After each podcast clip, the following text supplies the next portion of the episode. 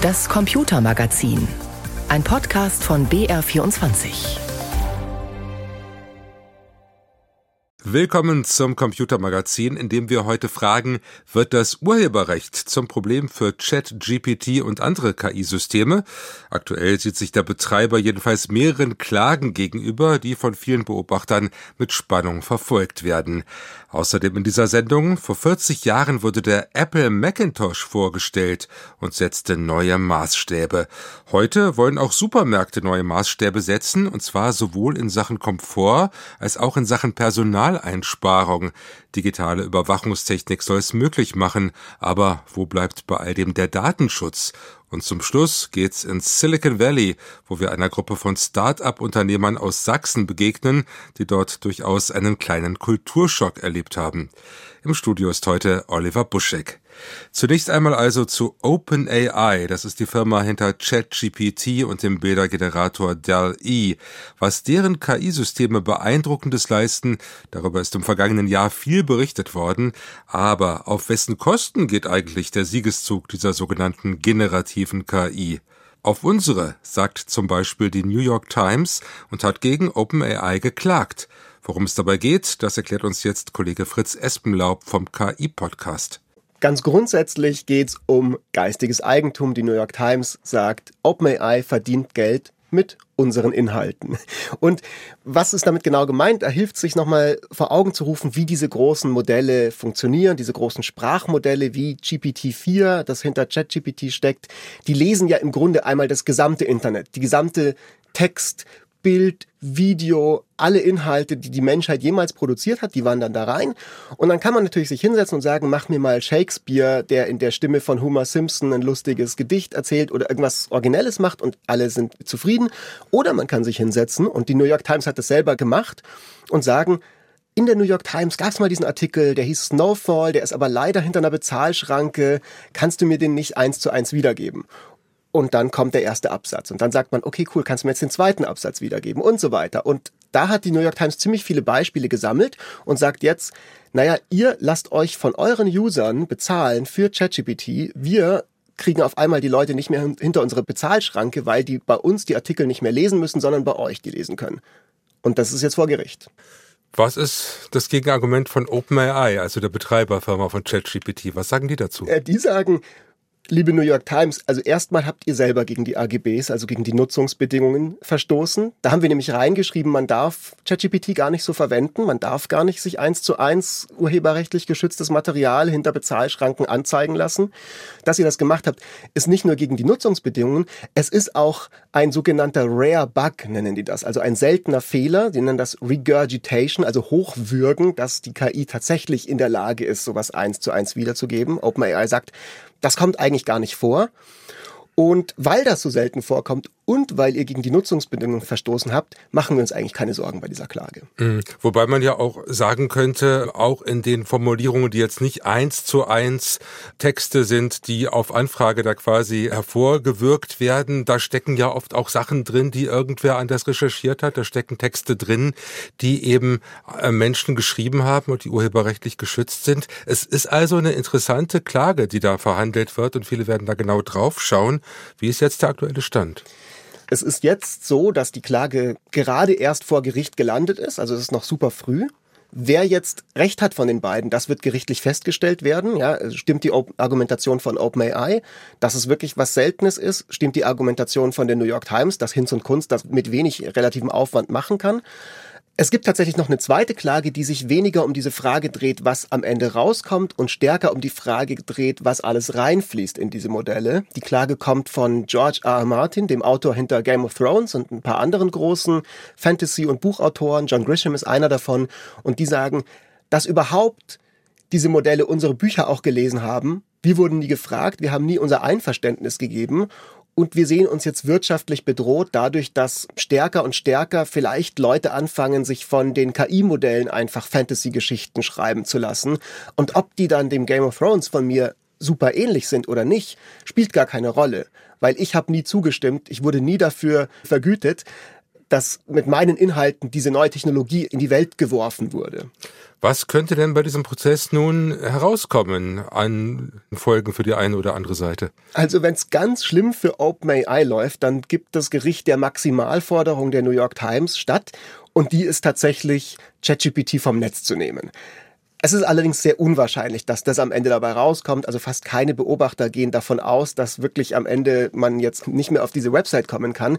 Was viel wahrscheinlicher ist, davon gehen viele aus, dass es entweder vor Gericht oder in Form von einer außergerichtlichen Einigung irgendeine Art von Lizenzvereinbarung am Ende geben wird. Also man kann ganz grob den Vergleich machen, damals mit YouTube, als Leute angefangen haben, alle möglichen Lieder hochzuladen und die großen Labels, Universal, Sony und so weiter auch gesagt haben, Moment mal, wir haben aber Rechte daran, uns geht hier Geld verloren und am Schluss eben ein großer Lizenzdeal zwischen YouTube, zwischen Google und diesen Labels jetzt steht, der das so ein bisschen abdeckt. Viele gehen davon aus, dass es zum Schluss in so eine Richtung gehen könnte. Das würde dann auch spannend für jeden Einzelnen, weil die Frage ist, aus welchen Quellen speist sich denn eigentlich das Wissen von so einer Maschine wie ChatGPT? Also wer hat denn da Anspruch auf Vergütung? Sind das nur Verlage? Sind das vielleicht auch private Webseitenbetreiber, Social-Media-Kanalbetreiber? Also das wird man gespannt beobachten können. Schauen wir nochmal auf die Nutzerseite. Welche Risiken gehe ich denn eigentlich ein, urheberrechtlicher Art, wenn ich KI benutze? Also ich denke, es ist erstmal eine gute, wenn man selber mit KI arbeitet und anfängt, wirklich sich zu überlegen, okay, ich könnte mir jetzt einfach, keine Ahnung, von Donald Duck oder dem neuen Barbie-Film ein paar coole Poster entwerfen lassen von Midjourney oder von Dali, also bildgenerative Programme und die verkaufe ich dann im Internet. Vielleicht keine gute Idee so. Also das ist tatsächlich relativ eindeutig, dass ich da dann wirklich mich am geistigen Eigentum anderer Leute bereichern würde. Unklarer ist es dann schon, wenn ich jetzt mir ein zum Beispiel Bild generieren lasse, sagen wir mal von der Sonne, aus einem dieser KI-Programme. Ich will das einfach nur auf meine persönliche Website stellen oder keine Ahnung, ich habe ein Yoga-Studio und möchte das damit irgendwie als Logo benutzen. Und dann kommt auf einmal raus, es ist tatsächlich fast eins zu eins eine exakte Kopie von einem Bild von einer anderen Person, das eben tatsächlich urheberrechtlich geschützt ist. Da gibt's allerdings aktuell zwar noch keine Klagen, aber es ist zumindest was, wo man vielleicht, wenn man wirklich auf der sicheren Seite sein will, aktuell eher mal nochmal eine umgedrehte Bildersuche mit Google macht, bevor man ein Bild verwendet, das man bekommen hat. Also Urheberrecht ist ein heikles Feld beim Thema KI und vielleicht ja auch ein Bereich, der mitentscheiden könnte über die weitere Entwicklung. Das waren Informationen von Fritz Espenlaub und wer auf dem Laufenden bleiben will zum Thema KI, der hört selbstverständlich den KI-Podcast der ARD, wo du mit dem Team bist. Danke für deinen Besuch im Studio. Danke, Oliver. 128 Kilobyte. Das ist heutzutage grob gesagt der Datenumfang einer durchschnittlichen E-Mail. Vor 40 Jahren aber, da waren 128 Kilobyte die Größe des gesamten Arbeitsspeichers eines Computers, eines niegelnagelneuen und viel bestaunten obendrein, nämlich des Apple Macintosh, der im Januar 1984 der Weltöffentlichkeit vorgestellt wurde, für den stolzen Preis von knapp 2500 Dollar. Ein Computer, mit dem Apple damals gezeigt hat, wie innovativ die Firma sein kann, aber auch, dass Steve Jobs etwas von Vermarktung versteht. Zum Beispiel hat den zugehörigen Werbespot kein geringerer gedreht als Starregisseur Ridley Scott. Nils Dams über den ersten Macintosh. Da steht er. Hinter Plexiglas. Das Computer History Museum in Mountain View im Silicon Valley. Ist nicht viel größer als ein Schuhkarton. Der Bildschirm im Computer mit eingebaut. Sieht ziemlich verranzt aus, ehrlich gesagt. Der wurde wohl gut genutzt, ziemlich grau. Das einzig bunte ist das Apple-Logo, der kleine Apfel da. Dann gibt es noch einen Schlitz für die 3,5 Zoll Diskette. Davor liegt eine Tastatur und das ganz Besondere am ersten Mac ist die Maus. Good evening. Wofür so eine Maus gut sein könnte, weiß damals kaum jemand. Er will das ändern. I'm Steve Jobs from Apple Computer. We're very glad to be here tonight. Es ist der 24. Januar 1984. Der damalige und 2011 verstorbene Apple-Chef Steve Jobs steht auf einer Bühne in Cupertino. Wir haben daran zwei Jahre gearbeitet und es ist wahnsinnig großartig. Aus einer Produktpräsentation macht Jobs eine Show. Er trägt Jackett und Fliege, grinst wie ein Zauberer, der sich darauf freut, endlich seine Tricks zeigen zu dürfen. Er stellt den ersten Macintosh vor, lässt ihn sprechen. Hello, I'm Macintosh. Das ist eher eine Spielerei. Viel wichtiger sind andere Feature, zum Beispiel eben die Maus. Das war was komplett anderes. Das kannte man nicht. Was schiebe ich mit diesem Ding durch die Gegend? Michael Reimann ist Apple-Experte und Fan. Er arbeitet bei Radio Bremen und betreibt nebenher den YouTube-Kanal Apfeltalk. Gekickt hat mich das Grafikprogramm da drauf. Jetzt konnte ich mit der Maus einen Kreis zeichnen. Fertig. Damals war das wirklich unfassbar. Apple hat die Maus nicht erfunden, mit dem ersten Macintosh aber bekannt und massentauglich gemacht.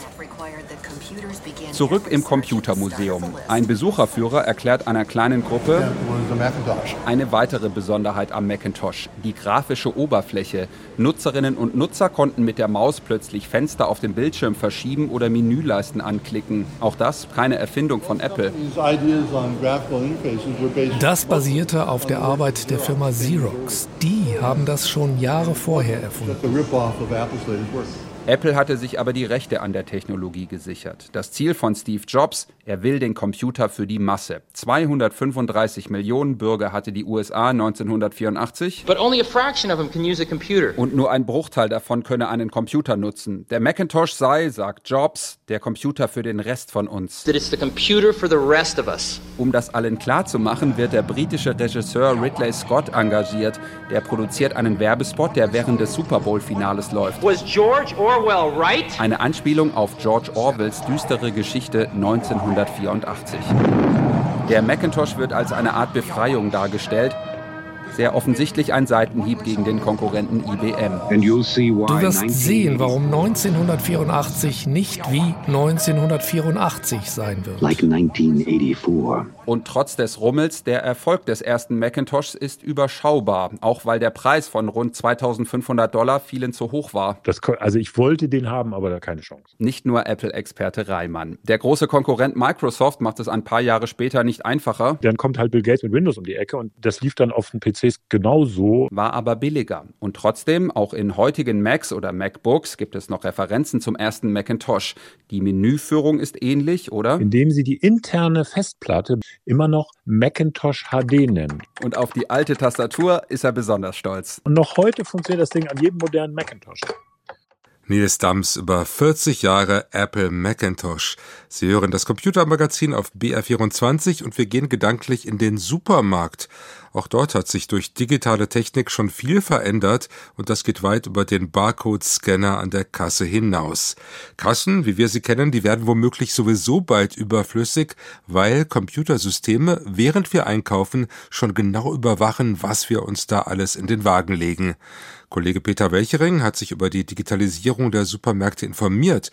Droht jetzt der gläserne Kunde? Ja, den haben wir bereits, aber der wird noch ein Stückchen gläserner werden. Und er wird künftig eben detailreicher überwacht.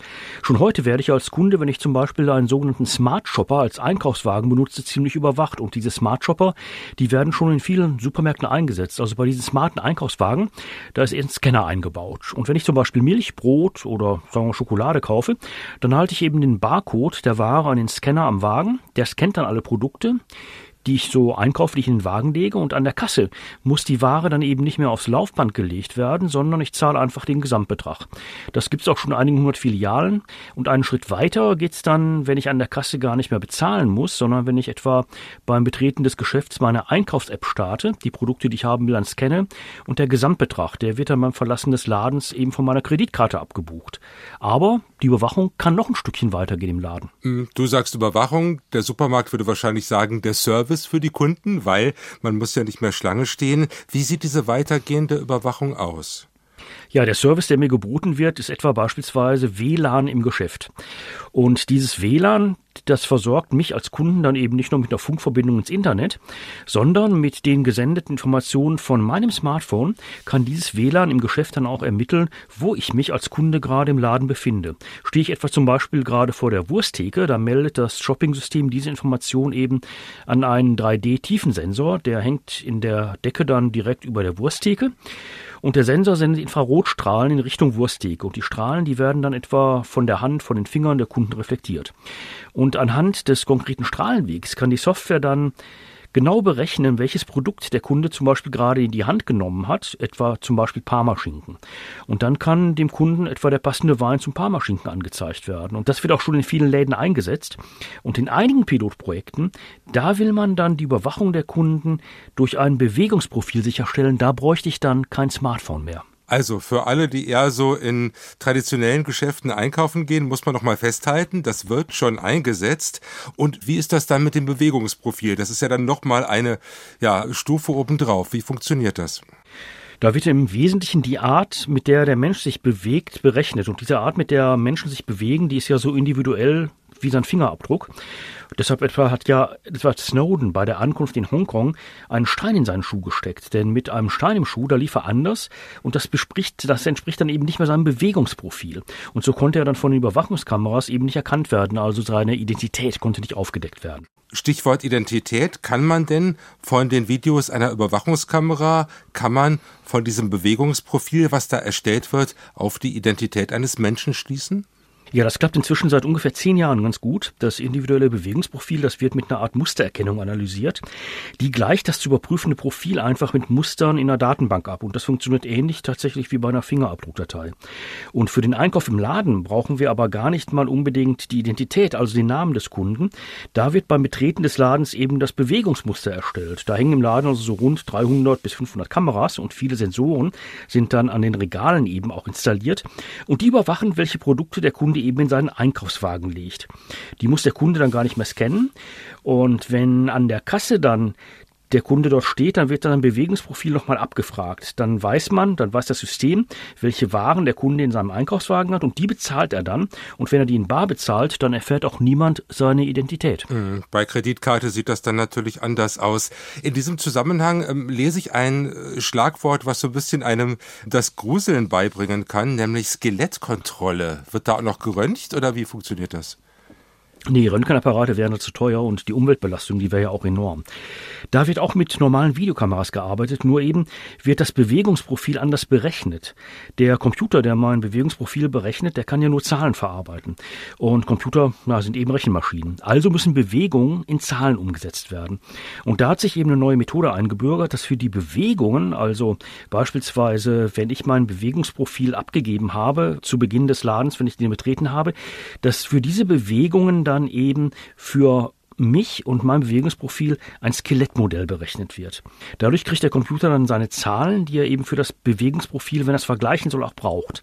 Wenn ich beispielsweise nach dieser berühmten Packung Parmaschinken greife, dann kann ich ja im Video sehen, wie meine Fingerbewegungen aussehen. Also der Daumen gegengesetzt zum Zeigefinger und Mittelfinger und so wird dann die Packung gegriffen.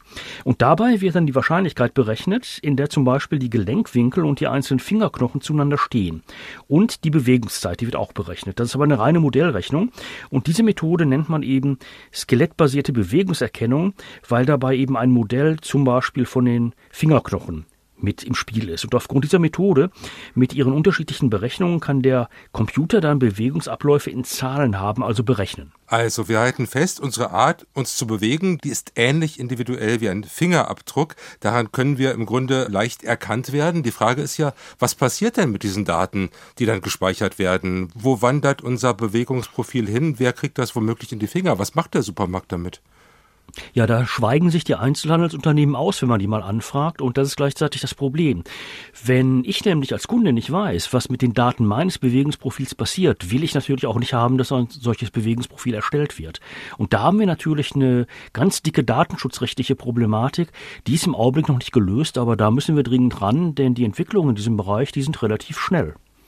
Nun sage ich nochmal aus Kundensicht, es ist ja durchaus verlockend. Also einfach in den Supermarkt reinmarschieren, sich die Milch, den Zucker, das Obst nehmen, was man gerade braucht und dann schnell wieder raus, ohne lange Schlange zu stehen. Das ist mit dieser Technik problemlos möglich. Würdest du nun sagen, das ist doch etwas, worauf man sich freuen kann, weil es Komfort bedeutet? Oder siehst du die Gefahren, die offenen Fragen in Sachen Datenschutz da doch als gewichtiger an? Also das bedeutet Komfort, das bedeutet für die Einzelhandelsunternehmen vor allen Dingen massive Personaleinsparungen und in dem Bereich geht's ja auch. Aber die Gefahren sind sehr deutlich, denn im Augenblick ist eben noch nicht klar, was passiert mit den Daten meines Bewegungsprofils. Sind diese Daten meines Bewegungsprofils beispielsweise auch verbunden mit meiner Identität, etwa mit Kreditkarteninformationen, die hinterlegt sind, etwa in einer Einkaufs-App? Und können die dann auch für andere Zwecke eben missbraucht werden? Werden die wirklich gelöscht, wenn ich den Laden verlasse oder wandern die noch woanders hin? Und solange diese Fragen nicht geklärt sind, neige ich dazu Vorsicht und zur ganz, ganz großen Skepsis. Informationen und Einschätzungen von Peter Welchering zum digitalen Supermarkt. Peter, vielen Dank. Gerne. Das Silicon Valley ist ein Sehnsuchtsort für Technikbegeisterte in aller Welt. Dort leben, arbeiten und natürlich reich werden, das erträumen sich viele. Und selbst wer den Schritt dorthin nicht wagt, der will doch zumindest einmal hin und von den IT-Cracks dort lernen, vielleicht auch Kontakte knüpfen. So wie eine Reisegruppe von sächsischen Start-up-Unternehmern, die gerade im Valley unterwegs war. Nils Dams hat sie getroffen. Ein Brunnen plätschert.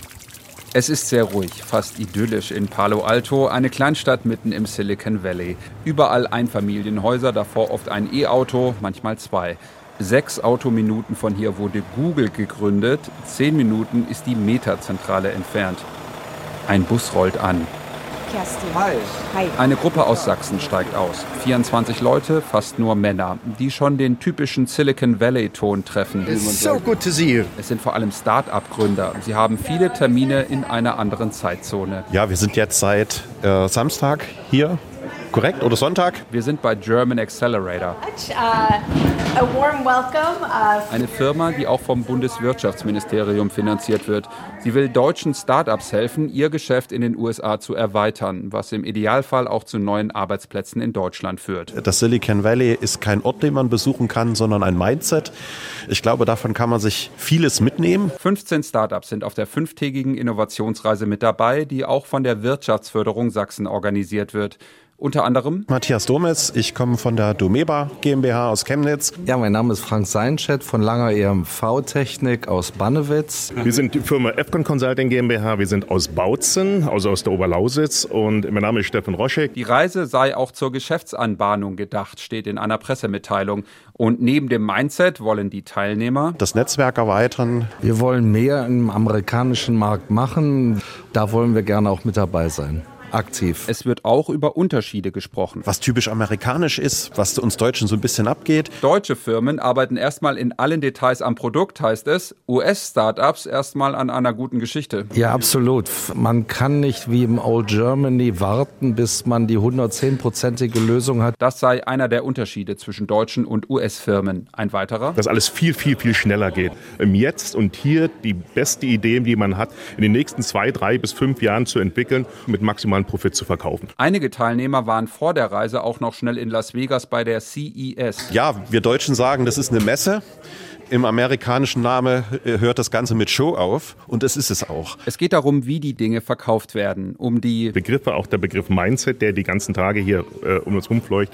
Also ich glaube, ich habe noch mal eine ganz andere Verständnis von der Bedeutung bekommen. Da ist es wieder, das Mindset, das zu großen Plänen inspiriert. Wir haben es hier, das fällt mir auch auf, das Silicon Valley als großer ländlicher Raum wahrgenommen und was mich natürlich inspiriert hier ist, wie bekomme ich meine Oberlausitz irgendwann mal genauso in den Bereich. Ein Thema spielt auch auf dieser Reise eine große Rolle. KI, KI, KI. Also KI ist der Megatrend. Deswegen, man muss hier hinkommen. Der Bus fährt gleich weiter. Nächster Stop Apple, dann geht's noch zu einer Happy Hour. Es war kein Fehler, hierher zu kommen. Das ist schon mal eine ganz klare Erkenntnis. Wir kommen als sächsische Firmen nicht mehr daran vorbei. Wir müssen hier investieren. Mit diesem Ausflug ins Silicon Valley sind wir auch schon am Ende dieses Computermagazins hier auf BR24. Es dankt fürs Zuhören, Oliver Buschek.